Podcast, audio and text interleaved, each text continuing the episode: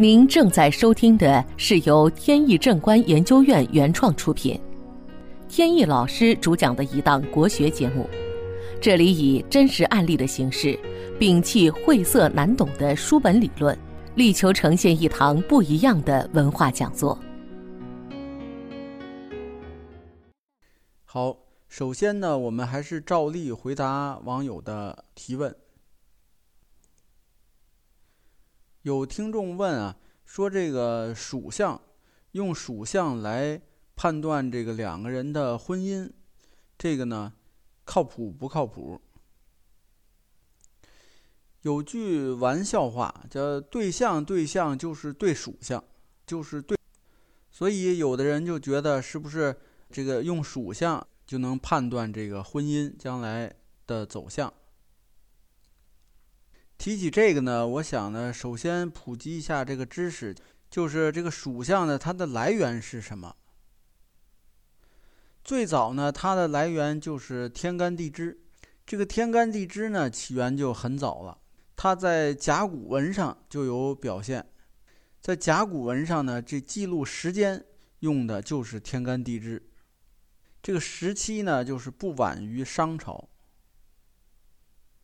天干地支呢，实际上是自然崇拜的一种反应，它来源于对这个自然界的一些描述。比如说，树木从萌芽到茁壮成长，最后成为一个参天大树，然后呢落叶子，再下去呢可能就会逐渐的老去，然后消亡，这么一个过程。它呢会用这个天干地支来表示，具体是怎么描述呢？这个网上都有啊，它来源呢都是古代的这个书籍上面都写了，有兴趣的大家可以查一下。那什么时候有这个属相的呢？大概就是在春秋时期，这会儿呢就把这个自然崇拜呢变成了具体的动物崇拜。所以呢，就用十二种动物来代表十二地支。这种做法呢，也就一下把天干地支这种纪年、纪月、纪时的这种办法呢，让它扩展到民间。因为呢，如果只是天干地支，它是一种文字，这种文字呢，要比较详细的掌握呢，需要这个人啊识字。但是呢，在古代啊，尤其是先秦时期啊，它这个识字率啊很低。你比如说在汉朝，汉朝呢，中国很强盛。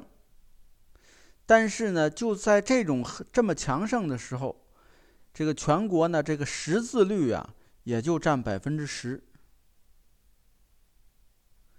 一直到这个清朝这个同治、光绪的年间，这个时候呢，好了很多。但是呢，也就是百分之三四十的样子，所以你说这种情况呢，他老百姓掌握天干地支呢，就稍显困难。但是呢，如果把这个十二种动物加在这个十二地支当中，啊，那老百姓就容易理解多了。这个就是属相的由来。那么，自从这个属相这种概念啊，在民间广泛传播。当然了，他就会深入到方方面面。这个婚姻这个事情呢，当然也会有有关系。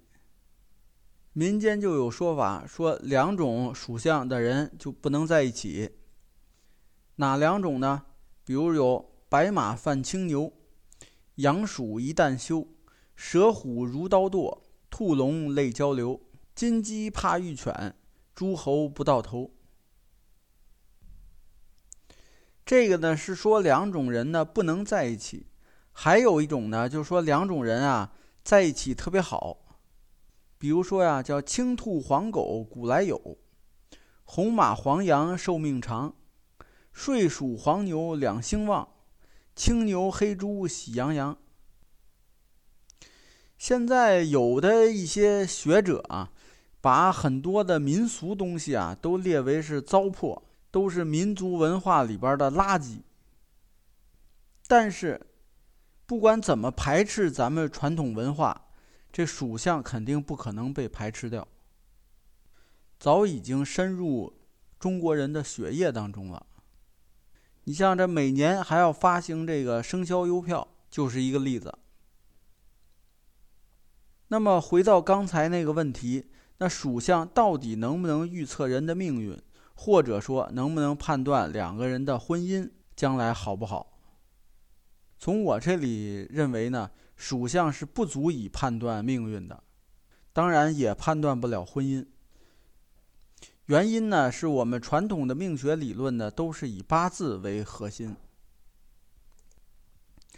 八字嘛，就是四个天干，四个地支。所以呢，这个属相呢，只是四个地支其中一个，当然不能以偏概全，用它来判断命运了。那么好，问题呢解答到这里。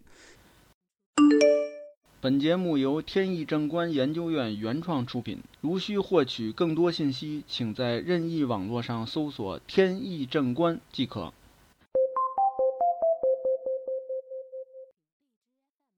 下面呢，我们接着聊案例。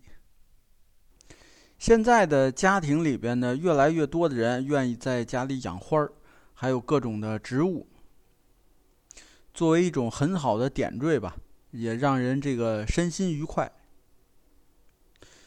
但是这个植物当中呢，也有旺衰之分。这个旺衰呢，指的是对人的运势。前段时间呢，一位女士找我去家里边看风水。这个房子呢，在郊区，是在一个楼房的一层，屋子外面呢有一个小花园。这个花园呢，经过它的改造，呃，一般呢进家呢是从这个花园里边走，不是走那个单元楼门。然后一进来呢就是客厅，一进入客厅呢就有一股这个。浓烈的植物的味道，哎，扑面而来。他呢就喜欢花草，所以种了很多，有水培的，也有土培的。我也是很欣赏这种偏向自然的布置。这个女士笑笑说：“这个，呃，花儿是挺多，就缺桃花儿。”表达的意思呢很明确，她已经三十多岁了，一直呢还没结婚。不管是长相还是事业呢，其实都不错。上学的时候呢，去国外念的书，回国以后呢，打了几年工，后来跟朋友呢合作，开了一间酒吧。就是在婚姻问题上呢，一直反反复复，一直找不到自己就是能够托付终身的这个人。他这次看风水呢，也主要是这方面的原因。头两年呢，算过命。算命的说呀，说这几年桃花运还是不错的，按说呢成功几率挺高。结果呢，就是有几次呃这个机会吧，感觉开始还行，到最后呢还是各种问题，就无果而终。他这个房子吧是坐前向巽，也就是坐西北向东南，这个呢在八运时期呢是望山望向。大门呢有喜庆星飞到，按理说呢应该是人财两旺。然后呢来到他的卧室，呃一眼呢就看到了这个在北边的这个墙角上有一个桌子，桌子上呢摆着有仙人球。问他要八字，拿过来一看，发现呢这个用神是水，这用神是水呢，北方是这个用神的方位。正好呢，在北方呢摆了这个仙人球，这样呢对运势肯定是不利的。而且呢，这种仙人球啊，尤其是克桃花，所以我判断呢，他这个婚姻不顺呢，跟这个仙人球的在这个位置有很大的关系。那这种问题解决起来就太好办了。你把它搬走，然后换成这个鲜花就行了。比如说换上一些水培的，尤其在北方吧，冬天还干燥，你要摆上一些水培的呢，增加潮湿空气，呃，对人身体还有好处。这个仙人球能不能摆呢？其实也可以，在家里呢或多或少啊都有一些煞气方位，那摆在那些地方呢，正好能发挥它的作用。再有呢，就是比如说阳台上，因为室外啊多多少少呢有一些不良的气场啊射入这个家里边，如果有这个仙人球在呢，可以把一些不良气场呢给它挡住。好，今天的节目呢到此结束。这档国学文化节目由天意正观原创出品，天意老师播讲。感谢大家收听，我们下次节目再见。